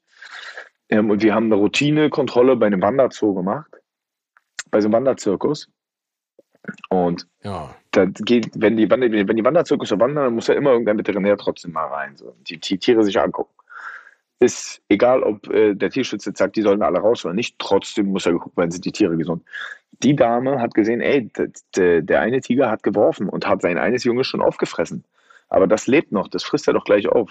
Und meinte, hat sie dem Zirkusdirektor gesagt, und meinte, ja, ist mir scheißegal. Nimm doch mit, wenn du willst. Ich habe Plakate oh. zu kleben. Alter. Dann hat sie noch nie einen Tiger in der Hand gehabt, nimmt dann den Tiger mit und hat dann den Tiger angefangen zu säugen und kam nicht mehr klar. Ihr ganzes Zimmer war zerkratzt, vollgepisst und sie hat alle Zoos angerufen. Niemand wollte ihr helfen. Das ist erst das Schlimme. Da haben wir uns bei jeder Tierorganisation gemeldet und so, ne, die jetzt dann im Nachhinein sich auch mal wieder groß gemeldet hat und meinen, nee, finden wir nicht cool, dass du mit einem Tiger-Videos postest und so. Dann bin ich dahin und meinte, okay, was brauchen wir denn? Komm. Dann habe ich, hab ich mich mit dem Veterinärarzt auseinandergesetzt und war, das musst du dir vorstellen, so ein Zeitraum von einem Monat so. Das heißt, ich war jeden Tag bei diesem Tiger, habe aufgepasst, habe die gesäugt, habe alle, alle halbe Stunde und habe dann mit der jungen Dame zusammen äh, den Tigerpark gefunden. Und die meinten, wir könnten sie aufnehmen, aber Geld ist nicht so viel da. Dann meinte ich, was braucht ihr denn? Ja, wir müssen Gehege bauen. Meinte ich, okay, pass auf, ich schicke euch alle meine Jungs hier rüber, wir bauen euch diese scheiß Gehege. Wir bauen es erstmal so, dass es für die nächsten anderthalb Jahre reicht und bauen ein größeres währenddessen dahinter. Ohne Bauantrag einfach auch gebaut. Weil das hätte noch mal ein Jahr gedauert und du kannst ja nicht einen ein Jahr alten Tiger in der Wohnung, weil die war ja auf Hand gewöhnt. Du kannst sie auch nicht einfach in ein kaltes Gehege setzen, die stirbt. Das heißt, die muss wirklich gesäugt werden die ganze Zeit. Ich war ihre Mutter und sie war ihre Mutter. Sie hatte so zwei Mütter mäßig. Und ey, Kai, frag mich nicht, das war so eine surreale Zeit. Ich habe es nicht mehr mitbekommen, wie schnell, wie, wann, wie was. Ich habe dieses Gehege gebaut in diesem Zoo, ist kein privater Zoo, so auch öffentlich mit Veterinären zusammen. Und niemand konnte an diesen Tiger ran. Und ich habe dann irgendwann saß ich da immer noch in diesem Gehege drin, als sie schon 150 Kilo schwer war und genauso groß wie ich. Und habe der immer noch ihre Milchflasche gegeben, weil Tiger mögen, wenn so mit Handaufzucht sind, die hören erst mit anderthalb, zwei auf, die Flasche zu nehmen, aber essen natürlich zwischendrin die ganze Zeit schon Fleisch. Und so habe ich dann auch, äh, weil ich ja auch immer für die Veterinäre da war und aufmachen musste, habe ich dann meinen Schein bekommen, dass ich für Großkatzen dürfte ich hier halten, wenn ich wollen Nein. würde. Oder doch, wenn ich eine. Also wir haben noch, ich habe noch einen anderen Partner, den habe ich dadurch kennengelernt, der arbeitet sehr viel für wer weiß was und bringt die Tiere dorthin und wir nehmen ganz viel aus Zoos, die keinen Platz mehr haben, Tiere auf weil wir haben zusammen ein Grundstück äh, gebaut. Er hat das Grundstück gekauft. Ich habe die Bauten drumherum gemacht, also einen riesen privaten Aufnahmezoo und versuchen dann immer die besten bleiben für die Tiere zu finden oder eben den Gnadenbrot zu geben. Ne? Wenn ein Panther ausgedient hat im Zoo und den eh keiner mehr sich anguckt, hat er ein Mini-Gehege, dann bauen wir dem noch ein schön großes Gehege und ab und an war dann mal eine schwanger und dann habe ich doch wieder zwei kleine Panther und hey, so ist irgendwie mein Leben jetzt. Dann haben wir schon zwei Hyänen gerettet aus Holland, die sie einfach in Vogelbojan verkauft haben auf dem Schwarzmarkt. Was? Ja, ja. Ey, das, also du bist herzlich eingeladen, mal damit hinzukommen. Ich zeige ja, dir das sehr gerne. Ich, du, das würde ich mir total gerne angucken und vor allen Dingen finde ich es bewundernswert, dass aus einem Facebook-Eintrag so etwas dann entstanden ist. Ja, mir schreiben ja Leute viele komische Sachen und ich habe echt erwartet, dass ich da jetzt, dass entweder jemand mir irgendwie was, weißt du, so ein dummer Streich oder vielleicht kidnappt mich auch einer und ich, ich mir lässt dann da sind wir bei Schweigender Lämmer, lässt mir seinen kleinen Hund in einem Eimer runter. Oh Gott, oh Gott. Ich war so, die Haut nicht, ist passiert. so zart. Die Haut ja. ist so zart. Oh nee. Creme nicht mit der Lotion ein. Ja, genau. So, so eine Gedanken hatte ich, aber ich bin da hingefahren und es hat sich dann doch was Gutes ergeben. Aber das ist dann, das ist dann der Max, der gerne Living on the Edge macht. Ne? Da hast du dir dein eigenes Problem gesucht, weil es dir vielleicht zu dem Zeitpunkt so gut ging. Da hast ja, ich habe noch so, nie, so ich habe nie drüber nachgedacht. Also ich meine, ich kann dir mal eine lustige Anekdote erzählen. Und da habe ich erst geschnallt, was da passiert ist. Ich war ja. in dem Gehege, der Tiger ist schon groß. Und damit alle das jetzt auch verstehen. Ein Tiger ist ein Predator. Wir sind nichts als Papier für die, wenn die wollen. Also scheiß drauf, was du kannst. Du kannst ja von mir aus nur, wenn du nicht eine Waffe hast, dann kannst du dich nicht wehren. Und ich habe immer einen Bambusstock, der anderthalb Meter lang ist, auf beiden Händen, weil wenn Tiger kämpfen, stellen die sich auf. Und somit habe ich dann immer eine Distanz zu ihr. Und wenn ich die beiden Bambusstöcke praktisch hochhalte, ne, wie so eine, wie ein Fluglotse, denkt der Tiger, fuck, boah, der ist ja riesengroß und so. Oder du kannst sie mit dem Bambusstock auf Distanz halten und musst aber dann, wenn irgendeine brenzliche Situation kommen sollte, weil die hat ein dickes Fell, da kommst du nicht durch. Ja, dann musst mit du nichts. laufen. Oder da, weg. Das ne? tut der nicht weh. Ja, oder du nimmst den, wenn du wenn zum Kampf kommen sollte, musst du einen leichten Tipps auf die Nase geben, weil dann sind die, weil die kommen aus dem Tiger sind so, die switchen Programs. Ne? Du bist bei Arte, guckst dir eine Naturdoku an, batz, und bist plötzlich in der UFC drin. So schnell geht's. Bei einem Tiger, eine Millisekunde. Arte, Naturdoku, batz, UFC. Und da musst du eben schnell reagieren. Und ich hatte so eine Situation, ich stand, ich habe immer einen großen Felsen gehabt in ihrem Gehege, die habe ich extra aus dem Libanon importieren lassen damit sie so, weißt du, schöne Liegefelsen hat und es wirklich schön hat in dem Gehege. Und dann sprangen sie mich in einem Spielsprung. Da, ich habe halt vergisst, wie groß die Tiere werden, die du groß siehst. Die war dann schon. Ja, vor allen Dingen, wenn das Ding 150 Kilo oder mehr wiegt, ne? Ich 200. 200 Kilo. Oh. Ähm, sprang los und ich sehe so, haha, sie will spielen und sehe aber so, scheiße, das ist ein Beutesprung. Also ich habe alles nur noch in Zeitlupe wahrgenommen und ich hatte diesen einen Bambusstock in der Hand und den anderen, der hing irgendwie so. Dann hat sie mich runtergesprungen von, aber hatte Gott sei Dank noch keine Kralle dran. Also sie, ich habe gemerkt, während sie mich sieht, war dann so dieses, das hast du, haben sie perfekt in Madagaskar dargestellt, wie der Löwe auf einen zurennt, springt auf das äh, äh, Zebra ja. und dann plötzlich die anderen Augen kriegt und die Krallen ausfährt. Original, selber Modus. Und ich konnte mich Gott sei Dank in der Luft drehen, hatte nur noch so ein Viertel von diesem Bambusstock, weil ihr Gewicht den zerbrochen hat und konnte ihr leicht auf die Nase hauen, sonst wäre ich da platt gewesen. Ich hatte ein Durchbiss im Arm und ein durch, äh, also mit, äh, mit der Kralle durch den Arm durch. Die sind ja wie Skalpelle. Und das alles nur in diesem einen Sprung. Und dann bin ich drin geblieben, saß noch eine halbe Stunde drin.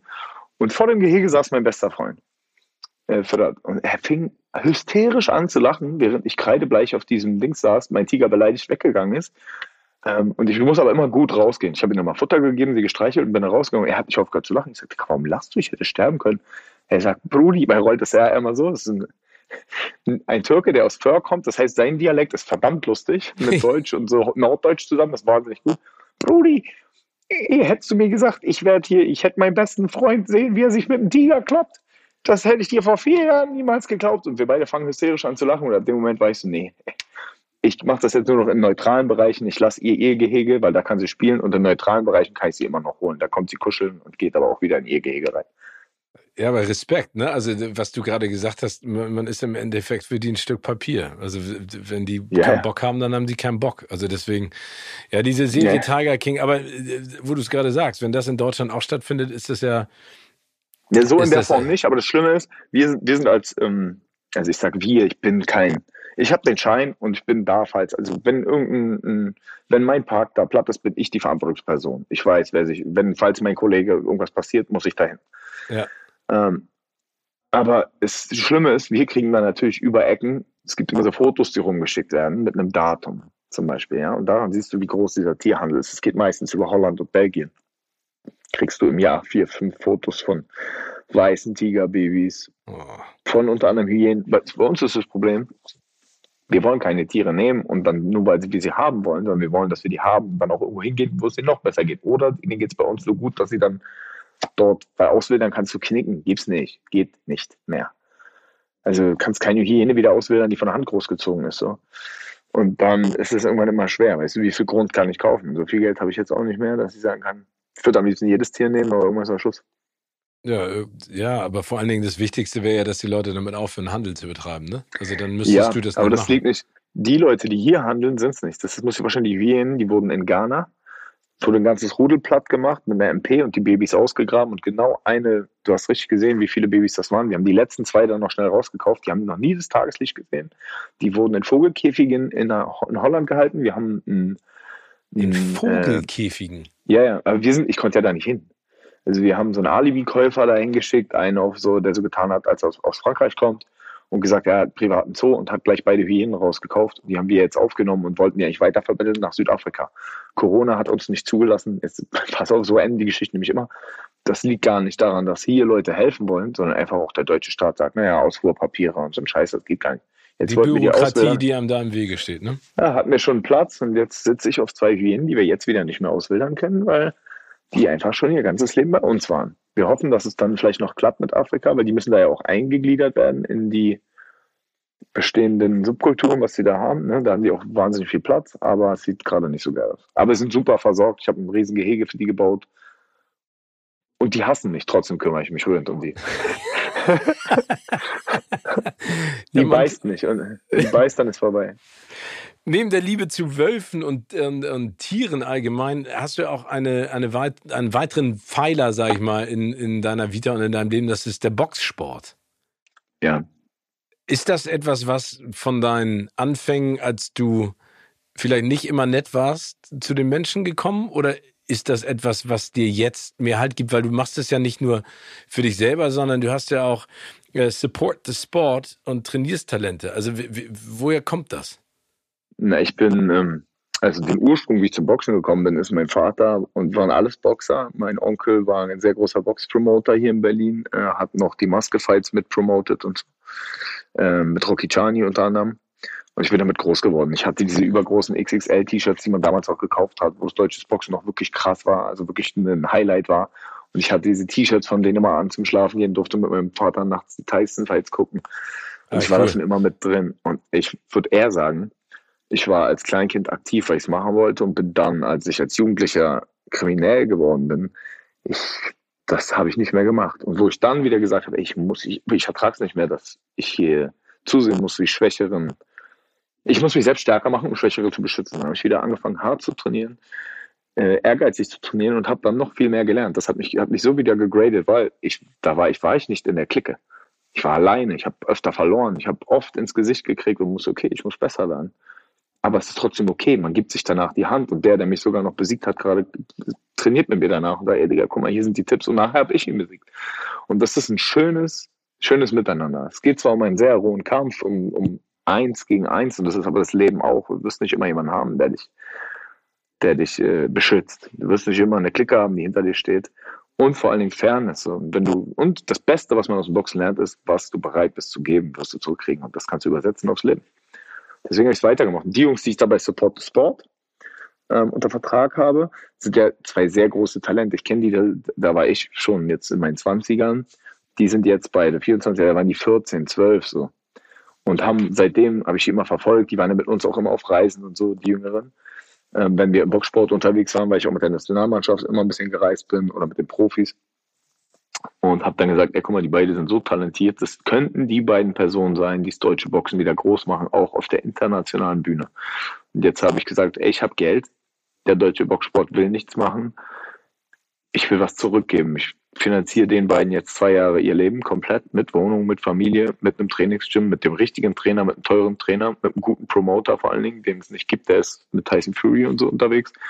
Und wir wollen jetzt dieses Jahr wieder angreifen und den Leuten auch durch dieses Supporter Sport zeigen, ey, es, ist, es gibt noch deutsches Boxen und es gibt auch noch diese Helden, es gibt diese, die beiden Jungs sind für mich so Helden, die, die können was machen, was ich nicht geschafft habe. Und wenn ich, kann er dazu beitragen, indem ich die unterstütze. Finde ich gut, vor allen Dingen, weil der Boxsport ja wir haben darüber gesprochen, ja, äh, in der Vergangenheit leider auch vor allen Dingen auch in Deutschland extrem an Transparenz verloren hat ne? und an, an Wichtigkeit, obwohl es viele Talente ja. gibt. Aber ich finde es spannend. Warum? Soll ich dir warum? Das ist, wie können wir jetzt zum Filmthema zurück? In dem Film gibt es den Helden. Und nur von dem Helden kennst du die Geschichte. Mhm. Ne? Also der Held hat immer die Geschichte, warum ist er der geworden und du bist automatisch für ihn. Deutschland hat es verloren. Du siehst einfach nur zwei Typen, die sich kloppen da ist dir doch am Ende scheißegal, für, für wen du bist. So, warum sollst du für überhaupt wen sein? Und das ist, was wir jetzt wieder machen wollen, weil die beiden Jungs haben eine krasse Geschichte und die sind schöne Charaktere. Das ist kein Typ, der da steht, ich hol mir in die Fresse, sondern das ist jemand, der steht, ey, ich kämpfe mit Fairness und ich freue mich, er war heute besser. Und wenn so jemand schon so redet, für den kannst du sein. Und das können, sind wieder Leute, wo ich sage, ey, von denen wäre ich Fans gewesen. Und ja, du brauchst eine, das, du, du, brauchst einen e, emotionalen Hook, ne? Also du musst dich an irgendwas aber das sehe ich genauso. Ich, deswegen, also gibt es denn Sportler für mich? Rocky hat da, damals, ich weiß noch, Rocky 3 mit Mr. T hat mich damals äh, zum Fitnesssport gebracht. Und Jahre ja. später dann auch zum Boxen. Und das mache ich ja auch. Ich bin nicht so gut wie du, aber ich, ich liebe diese, dieses komplette Commitment und diese Kombination aus äh, Kondition, Kraft, Schnelligkeit und dass dein Körper nach fünf Minuten oder äh, mittlerweile bei mir noch schneller komplett abschaltet und du nur noch in diesem Moment bist. Das fand ich einfach sensationell. Das finde ich immer. Liebe ich auch. Wir sind doch in so einer, wenn du die Trainingsgruppe siehst, es sind gar nicht so, es sind so vier Ausnahmeathleten und vier ganz normale Jungs, die einfach dazugehören. Aber ohne die geht es auch nicht. Wir sind eine Gruppe und wir lieben das. Also Boxen ist, ist ein Einzelsport, ja, im Ring. Aber der Weg dahin geht nur mit einer guten Mannschaft. Und das ist auch richtig nur als schön. Team. Und das, ja, finde ja. ich auch. Und das ist egal. Sagen wir, du würdest bei uns trainieren. Wir haben zum Beispiel einen äh, Misha. Misha Kundel ist auch ein Sponsor von den Jungs und so, ist aus einer sehr guten jüdischen Community und unterstützt uns immer und kam eigentlich immer zum Training. Und ab dem Moment, wo er jetzt nicht mehr kommen konnte, hatten wir dann so Krisengespräche mit der Misha, du musst wieder kommen, es geht nicht mehr. Du, du hast die Gruppendynamik, machst du kaputt, wir brauchen dich hier. Es geht nicht darum, dass er dasselbe Training mitmacht, aber es muss, der, es muss immer der eine da sein. Es gibt für alles einen Charakter und am Ende müssen wir alle zusammenhalten. Also selbst wenn du kommen wollen würdest, komm. Aber bleib auch da dann, weil das wird familiär. Ja, äh, du, es ist ja, also ich habe auf jeden Fall dann mal einen Trip geplant, zu dir zum Boxen zu kommen und mir die Tiere anzugucken, die Hyänen. Sehr gerne. Sehr, ähm, sehr gerne. Max, du bist wirklich, wie gesagt, äh, einer der begnadetsten Rapper und hast da auch schon gesagt, wie wichtig dir das ist, in deinen Texten da auch eine Message äh, mitzugeben und nicht einfach manchmal auch emotional zu sein. Wie ist denn beim Freestylen? Ist das etwas, was du auch da, zu deinen Talenten zählst oder ist das etwas, was äh, du musst über deine Texte vielleicht auch manchmal ein bisschen länger nachdenken oder die gären lassen? Ich bin eher so der, äh, der Lyriker. Also ich mag diesen Freestyle ist immer lustig, wenn zwei Leute sich da beleidigen und das kann ich sicherlich auch, aber das ist für mich nicht mehr Musik, das ist eher Jam und lustig. Aber für mich ist es wichtig, was am Ende dabei rauskommt. Raus, ja, genau, dass du ein Gefühl hast. So ein Gefühl zu erschaffen schaffst du nicht, wenn du wenn du es einfach so äh, improvisierst, so Impro-Theater machst mäßig. Ah, okay, das kann ich verstehen. Ich glaube, das ist ja dann auch also ich weiß nicht, wie es dir geht. Äh, beim Moderieren ist es ja manchmal so, du, du hast eine Idee, wo du hingehst, aber dann ist das Bauchgefühl das, was äh, dann vielleicht den Moment noch ein bisschen spannender macht oder anheizt, ne? Oder das Salz in der Suppe. Ist das bei dir denn auch so, wenn du deine Songs vorträgst auf Konzerten, auf Bühnen, mhm. Fernsehshows, dass du manchmal improvisierst aus einem Gefühl, aus einer Emotion oder aus, aus einer Situation aus? Immer. Also du passt es dann an. Ich habe keinen Plan, was ich sagen soll, wenn ich auf die Bühne gehe und ich nehme irgendwie, das ist dann noch was anderes. Ich liebe es, auf der Bühne zu stehen und ich liebe es, echte Musik zu machen, was übrigens auch viel zu kurz kommt heutzutage. Keiner kann mein Instrument spielen. Ich habe eine neunköpfige Band mit dabei, weil ich den Respekt da zurückgebe. Aber dann ist es auch immer so ein Spiel mit Energie. Also so wie du es gerade gesagt hast, ist es genauso, weil du musst ja gucken, wie sind die Leute drauf. Und manchmal habe ich sehr große Momente und manchmal sind sie auch ein bisschen verloren und lustig. Aber ich äh, finde immer wieder zurück zu den großen Momenten und den guten Ansagen, ja. Bist du denn anders als, äh, als Contra K auf der Bühne?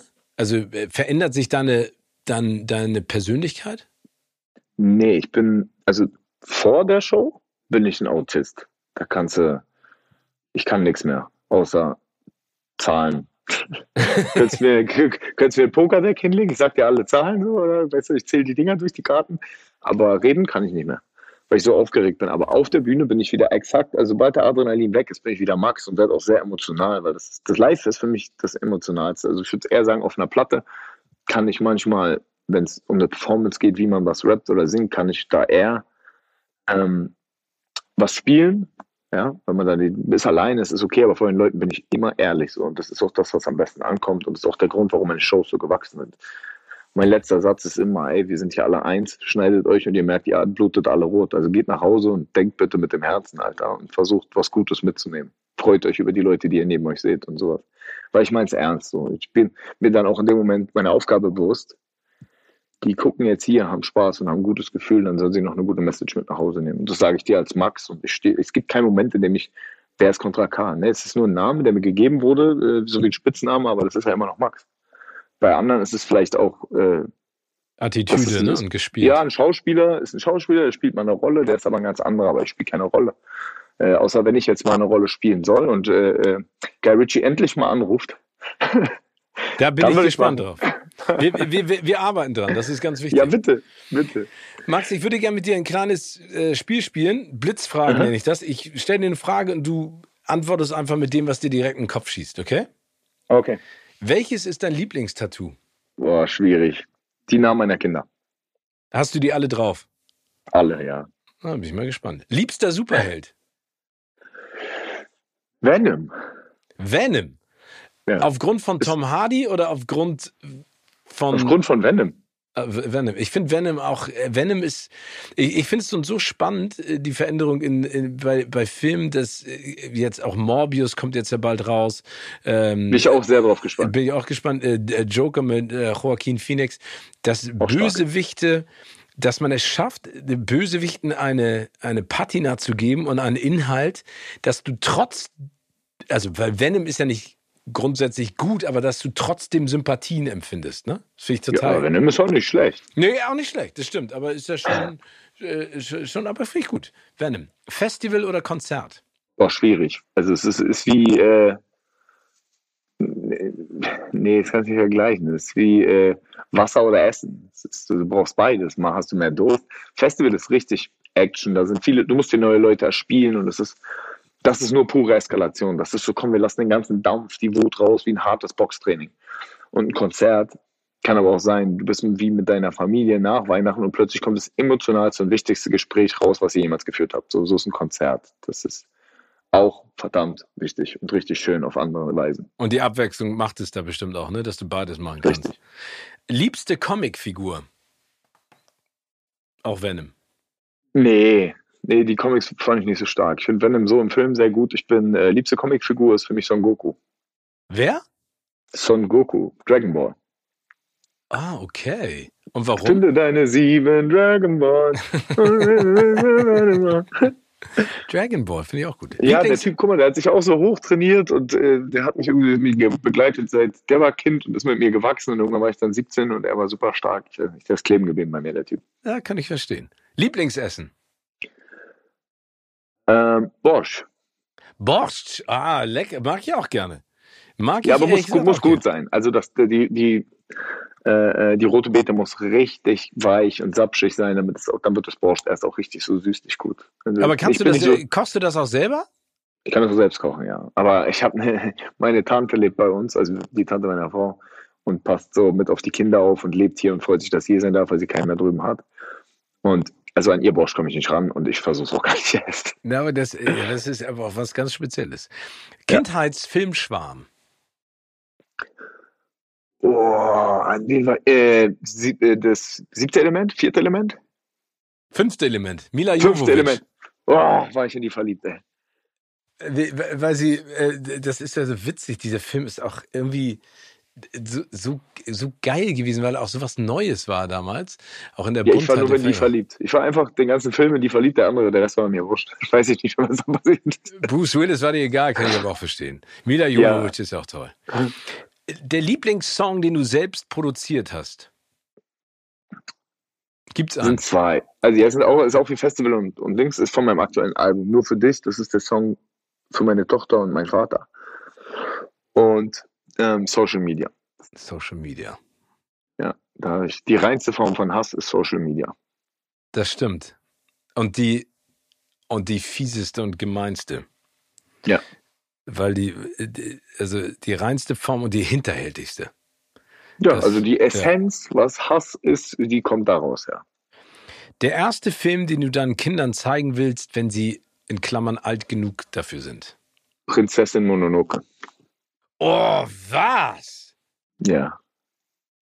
Äh, jetzt machst du mir Angst, weil das ist einer der schönsten ja. und beeindruckendsten Animationsfilme, die es überhaupt gibt. Also der ist und die Story dahinter ja.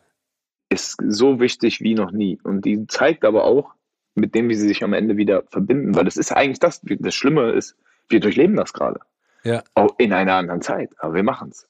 Und die einen wollen das, die anderen wollen das. Aber am Ende, wenn es geknallt hat, war es dann doch wieder okay. Und man hat den Mittelweg gefunden und auch, hoffe ich. Hayao Miyazaki. Und ja. äh, der Film ist über 20 Jahre alt. Kannst du dir das vorstellen? Das finde ich so absurd. Yes. Ich, ich liebe den Film. Ich gucke den äh, mindestens dreimal im Jahr.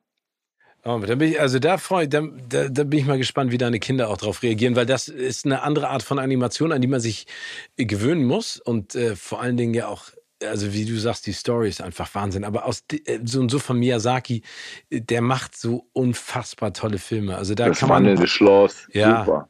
Und äh, also wenn man wirklich, also das ist für mich auch ich finde das, äh, die Bezeichnung Animationsfilm eigentlich auch fast falsch, weil es das kleiner macht, als es ist. Weil ich ja, finde, wenn du den Film guckst, dann vergisst du das auch total. Ne? Das Ghibli war das die besten Zeichner der Welt. Ja, finde ich auch. Immer noch. Also äh, finde ich auch äh, ja. ganz, ganz tolle Filme. Ähm, super. Ich, ich würde gerne noch eine kleine Fragerunde mit dir spielen Bitte. und dann lasse ich dich auch nach unserem Sensationsgespräch.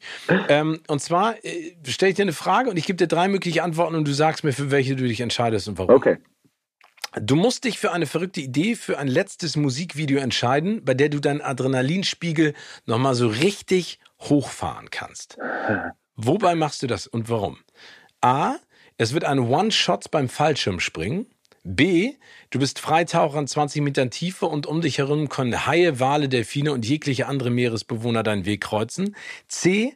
Einen supersteilen Skihang hinabfahren, der eigentlich nicht offiziell ausgewiesen ist. Also äh, Skier, Snowboard oder von mir aus auch mit so einem getunten, dreirädrigen äh, Rentner. B. B. Weil, ähm, ja, A habe ich schon gemacht und es ist gar nicht so krass und man könnte es nicht so geil filmen. C habe ich auch schon gemacht. Unbewusst? Wirklich? Also, yeah. aber weil du es nicht konntest oder weil es aus. Äh, nee, ich kann super gut fahren, tatsächlich, ja. weil ich äh, bin, war ja damals ganz früh in Internaten und die waren immer irgendwo in den Bergen und ich bin schon mit sechs auf so ein Snowboard gestiegen.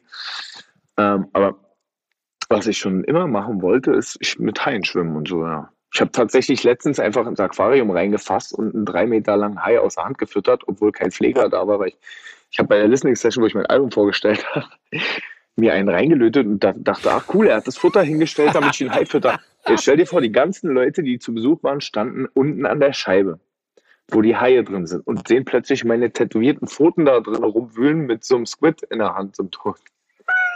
Ey, wie geil. Aber das ist auf jeden Fall so Running Gag geworden. Ja, aber, aber ist das dann in der Sekunde so eine, so eine kurze Schlusshandlung? Weil ich finde das so schön, so wie du es erzählst, war, kann ich, ich mir dann... das war so gewollt. Achso, okay. Das, das war Schicksal sozusagen. Nee, das es war nicht so gewollt, da stand halt einfach Hai. Futter und ich bin in den falschen Raum rein und dachte, ach komm, ich fütter mal ein Hai. Hab auch Ärger dafür bekommen, aber als Erzählung ist es lustig jetzt. Es gibt eine super geniale Doku, wenn du mal Zeit und Lust hast, dir die anzugucken, und zwar auf Disney Plus. Äh, die nennt sich Welcome to Earth mit äh, Will mhm. Smith äh, von National Geographic ähm, produziert, gedreht von Darren Aronofsky, der unter anderem auch Black Swan gemacht hat. Und da gibt es in einer der Episoden, also er taucht äh, in so einem in so einem kleinen Bubble-U-Boot äh, auf 1000 Meter Tiefe. Das ist schon so beeindruckend, weil es da ums Thema äh, Licht geht ne? und Dunkelheit. Ja. Äh, und dann gibt es eine kurze Episode, da, da, da schwimmt eine Meeresbiologin an einem Platz mit Mantarochen. Geil. Und ey, das, das sind so unfassbare Bilder, weil sie geht unter Wasser und du siehst dann auch, sie filmt das selber mit einer GoPro, wie ihr einer der Rochen natürlich unbewusst mit seinem Flügel sozusagen eine mitgibt. Ne? Mhm. Aber, aber deswegen, also ich habe da total Respekt vor, aber ich finde diese Wale und sowas, ich war auch mal auf Hawaii und habe Wale gesehen, da, da gibt es eine ganz lustige Geschichte dazu und zwar war ich am Strand und äh, das ist ja so, du gehst zwei Meter rein, das wird dann relativ schnell dann nach 20 Metern 100 150, 200, 250 Meter tief, ne? Da, durch dieses Vulkangestein. Und da ja. lag ein Amerikaner am Strand und du konntest draußen äh, die, die, die Fluke sehen von, von Pottwalen. Und er Nein. ist reingelaufen ins Wasser mit einer Taucherbrille und mit einem Schnorchel und rausgesprintet im äh, Freestyle-Schwimmen und untergetaucht. Und kam zehn Minuten später wieder und war kreidebleich im Gesicht, ne? Und dann bin ich zu ihm hingegangen und so, was war denn los? Und dann meinte er so, in meinem jugendlichen Leichtsinn dachte ich, ich schwimme mal schnell zu den Walen hin und gucke sie mir unter Wasser an. Was ich aber nicht wusste, ist Nummer eins, wie tief das runtergeht. Also darunter ist halt schwarz. Ja. Und Nummer zwei meinte er, du siehst ja auch nicht alle Wale. Das war eine Walfamilie, Pottwalfamilie. Und er meinte, das sind halt das sind Reisebusse, die auf dich unter Wasser zuschwimmen. Und er ist halt ah. mitten reingeschwommen. Und er meinte, das war so unfassbar, weil die, der, wie beim Tiger, du bist ja für die nix. Ne? Ja, also, ja. Die schwimmen durch dich durch. Und davor habe ich so einen Respekt, aber ich würde das so gerne mal erleben. Ich würde so gerne mal erleben. Deswegen so freitauchen, oh, kann ich total gerne mal, aber ich habe da zu viel Schiss. Also ich habe auch Schiss vom dunklen Wasser, aber so das Bild, was du jetzt mit B beschrieben hast, wäre für mich jetzt irgendwie so, ja, blaues, weißt du, so Lagunenwasser ja, ja. und ein paar Haie genau. darum. Das ist okay. Wir, wir, wir, genau, wir, denken mal an B, an, die, an, die, an das türkisfarbene Wasser, das ist wunderschön. Ja, das ist super. super. Für welches Bienen, äh, Bienen, Bühnenfeature würdest du dich entscheiden, wenn du nur noch eines nutzen dürftest? Nebel, A, Konfetti B oder Feuer C? C. Weil das äh, ist, äh, hat das für dich die Kraft oder hat das ein bestimmtes. Ja, Feuer ist doch begeistert uns irgendwie immer wieder, weil es ist ein nicht kontrollierbares Element. Ja klar, denken wir, wir können, aber eigentlich nicht. Und es strahlt Stärke, Wärme aus. Es gibt uns sehr viel. Nebel ist immer so, pff, das Nebel ist ja, ich möchte mystisch aussehen. Das macht natürlich immer einen schönen Effekt, aber Feuer ist, Feuer kann vieles sagen. Feuer kann es angenehm warm machen. Feuer kann's, äh, kann Stärke ausdrücken. So, jetzt, jetzt drehen wir alle durch. Und ähm, kann aber auch Energie für Songs geben. So, ne? Das ist einfach nur untermalt. Deswegen, ich entscheide mich für Feuer. Und die letzte Frage. In einem nächsten Leben wärst du gerne A, Hundetrainer, B, Motivations-Life-Coach oder C, Abenteurer, Wildnisforscher, der sich auf Tiere spezialisiert hat? C. Hätte ich mir fast gedacht. C. Hundetrainer bin ich ja jetzt schon irgendwie so. Ich habe so viele Hunde irgendwo mitgerettet und die in meiner ganzen Familie verteilt und die hören immer alle noch auf mich. Aber also C wäre schon was. Wenn ich, wär, hätte ich jetzt nicht die Verantwortung und das Leben mit meinen Kindern gewählt und wäre jetzt ein, sagen wir mal, alleinstehender Mann, der diesen Erfolg hat, hätte ich alles hinter mir gelassen, jetzt in Corona weggegangen. Irgendwo hin. Ja, hättest du da ein Ziel gehabt? Hätte ich mit Key, mit diesem Kevin Richardson, Kevin Richardson zusammen einen Rudel Löwen großgezogen oder sowas, keine Ahnung. Ja, auch wie gesagt, guck dir, wenn du Bock hast, die Doku an, auch mit deinen Kiddies, das ist total toll, Safe. weil da, da sind eben auch, äh, da ist auch so ein Abenteurer dabei, der aus England kommt, der mit Will Smith dann in Island ist und so einen Gletscher entlang klettert und auch Island ist richtig stark. Ja. Ich, also wenn du Island einen Führer brauchst, ich bin da, ich kenne das Ganze. Ich habe Island schon alles abgedreht und habe voll viele Drehs auch vorbereitet und war auch für habe mit einem Guide, mit dem wir da arbeiten, der macht ganz viel für Hollywood-Produktionen, weil wir mit dem ganz viel erkundet haben zusammen, was für Drehorte gut ist. Und da verdienen wir tatsächlich auch noch Geld mit dran. Ah, cool. Ja, also ja, ich habe ich hab ein paar, also ich habe ein paar Ziele auf jeden Fall für dies und die nächsten Jahre. Äh, Island kannst du eigentlich, wenn du jetzt fliegst noch, ja. der Vulkan, an dem ich gedreht habe, der ist noch aktiv. Also wenn du noch mal einen Vulkan 100 Meter neben dir ausbrechen sehen willst, dann kannst du da noch hin. Ja, also das stand noch nicht bisher ganz oben auf meiner Liste, aber ich überleg's mir mal. mein lieber Max, ich habe eine letzte Frage noch. Bitte? Welcher bestehende Filmtitel passt aktuell perfekt zu deinem Leben? Gentleman's. Wie aus der Pistole geschossen. Aber du bist für mich. Ja, leider ja. Du bist, nein, du bist, du bist für mich ein Mix aus äh, Matthew McConaughey und Colin Farrell in Gentleman. Und Charlie Hunnam, selbstverständlich. Max, äh, ich habe mich Danke. so derbe gefreut ähm, auf dieses Gespräch mit dir und ich bin ich nicht enttäuscht worden, sondern ich bin noch begeisterter als vorher. Äh, du bist ein geiler Typ und äh, danke für deine offenen Worte und für all die schönen Geschichten, die du erzählt hast. Und danke ich hoffe, unsere vielmals. Wege kreuzen sich ganz bald wieder. Und äh, du gehst doch jetzt auf Tournee, ne? Oder? Ich also gehe auf Tournee und äh, das Angebot steht. Ruf einfach an, wenn du irgendwo in der Nähe bist, dann treffen wir uns, wir gehen zu den Tieren. Und ich möchte an der Stelle auch nochmal sagen, wahnsinnig cooles Gespräch, richtig ehrlich und offen. Und das ist sehr selten in dieser Industrie, in der wir beide uns bewegen. Und davon soll es mehr geben. Vielen, vielen Dank. Danke dir, Max. Viel Erfolg, bleib gesund und lieben Gruß. Du auch. Danke dir. Zurück.